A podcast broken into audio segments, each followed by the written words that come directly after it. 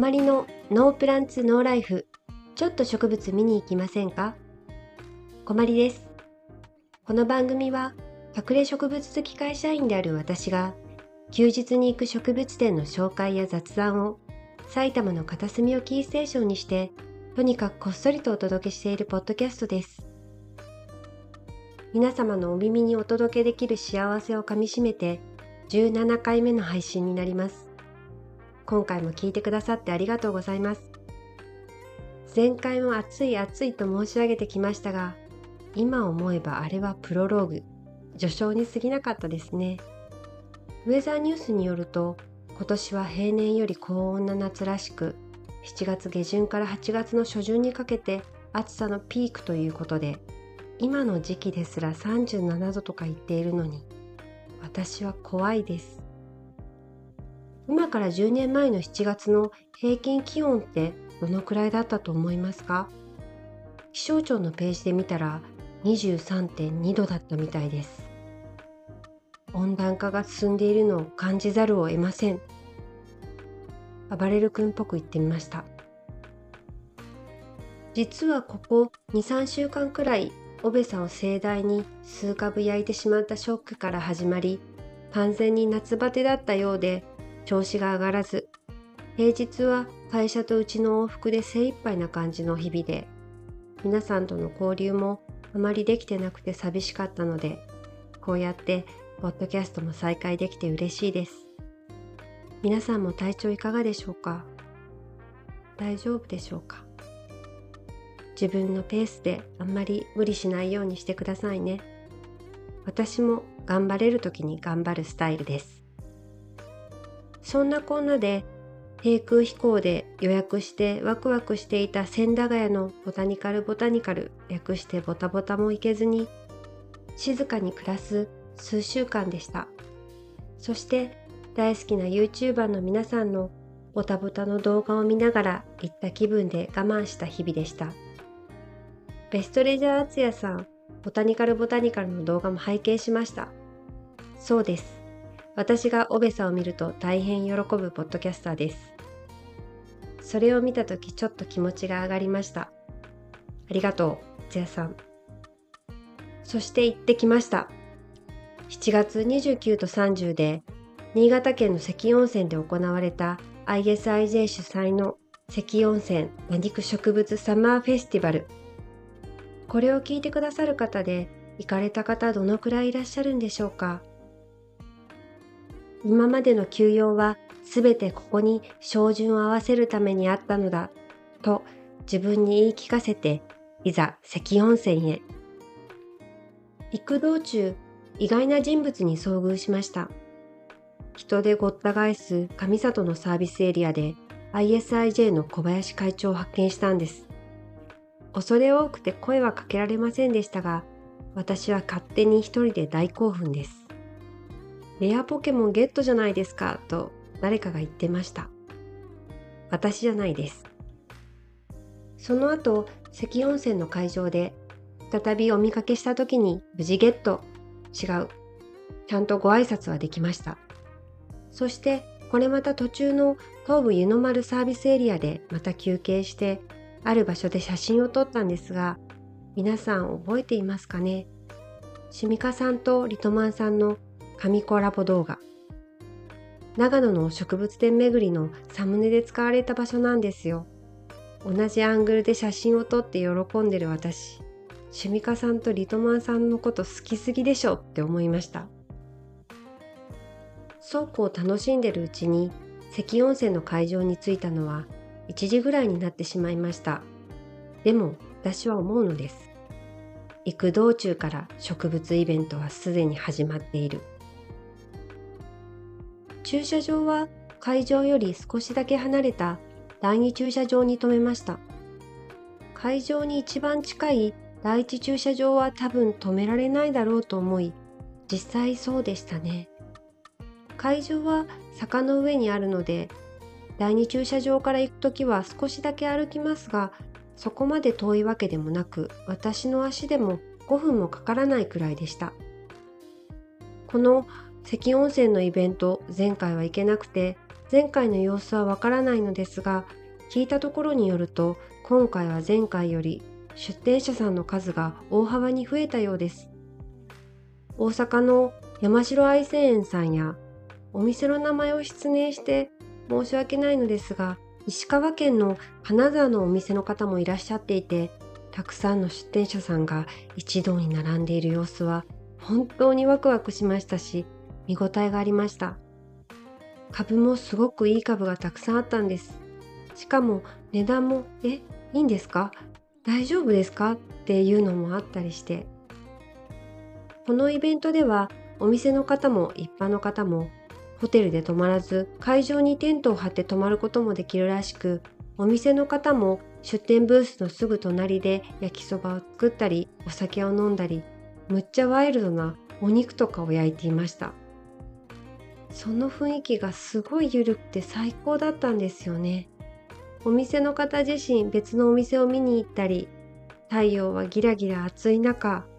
同じタイミングで有名なフジロックというフェスもやっていましたがこの関温泉のフェスも私の中では本当に熱いイベントだったと思っています。現地では私は楽しくて夢中でお店を見て回っているうちに炎天下で知らない間に汗が止まらなくなっていたんです。そんな時隅の園芸でもチリチリでもお世話になっているコズミコプランツの岡田さんのブースを覗きに行ったらちょっと座りなよ暑いでしょ？ってブースの奥で休ませてもらったりもしまして後半元気に他のお店を見て回れたのもここで休ませてもらったおかげだと思っています。お客さんもだいぶ空いてゆったりとした時間ではあったのですが岡田さんは何度も感慨深そうに「今日は良かった。良かったね」ってまだ明日もあるし今日も終わる時間でもないのに終わったみたいに言ってたのが面白かったです。そういえば別のお店屋さんでも隣同士で「いつ終わるの?」いや来たメールに書いてないんだよ。いつだろうね。早く温泉入りたいよ。入りたいねとか聞こえてきたりして何ていうか野外の開放的な空間でちょっとゆるーく自由な感じででもみんながこのイベントを精一杯楽しもうとする気持ちでお店もお客さんもつながっている感じが本当に楽しかったです。関温泉でお迎えした植物は小澄湖の岡田さんのところでユーフォルビア・プルビナータ・バリエガータ笹ガニ丸のふ入りでした。隅の園芸でシミカの妻さんとフィメリーさんがお揃いで買っていた植物です。すごい羨ましいぞって思っていたので今は私もお揃い育ててるんだよって心の中で思っています。私にはメロフォルミス錦と区別がきませんでしたがそこはいいんです。埼玉の小澄子さんの株を関温泉からまた埼玉に連れて帰ってきた形になってしまいました。もう現地で合流した地元の友達と言っても過言じゃないです。植物以外ではハビタットスタイルの石や砂をレインボーカクタスさんで買わせてもらいました。なんか石を買うだけでもワクワクしちゃいますよね。そしてオルタープランツさんのところで小さめの土入れのスコップを。以前見かけた時に欲しいと思っていて買えずにいたのでここで出会えて嬉しかったです。もともと欲しかったのは黒色のノーマルバージョンだったんですがこの日はナットバターさんとのコラボ仕様のベージュっぽい淡い迷彩のものが置いてあってすごく革かっこよかったんで急遽そちらにしました。昨日ライフインプランツというとってもおしゃれな YouTube チャンネルをお持ちの隼人さんという方がいらっしゃるんですがあの日の園芸の陽介さんに教わりつつのハビタットスタイルの会をやっていましたね。その時隼人さんが同じスコップを使っていたんですよタイムリーだったのでいややっぱりこれいいっすよねとこれは困りの独り言でしたそしてイベントに行ったら絶対現地のイベント飯略してイベ飯を食べるのがイベントの楽しみの半分と言っても言い過ぎではない私なのですが今回はタコストウモロコシ粉マサと言うんだそうですがそのマサ100%で作ったトルティーヤ生地をその場で焼いて作ってくれるタコスをいただきました。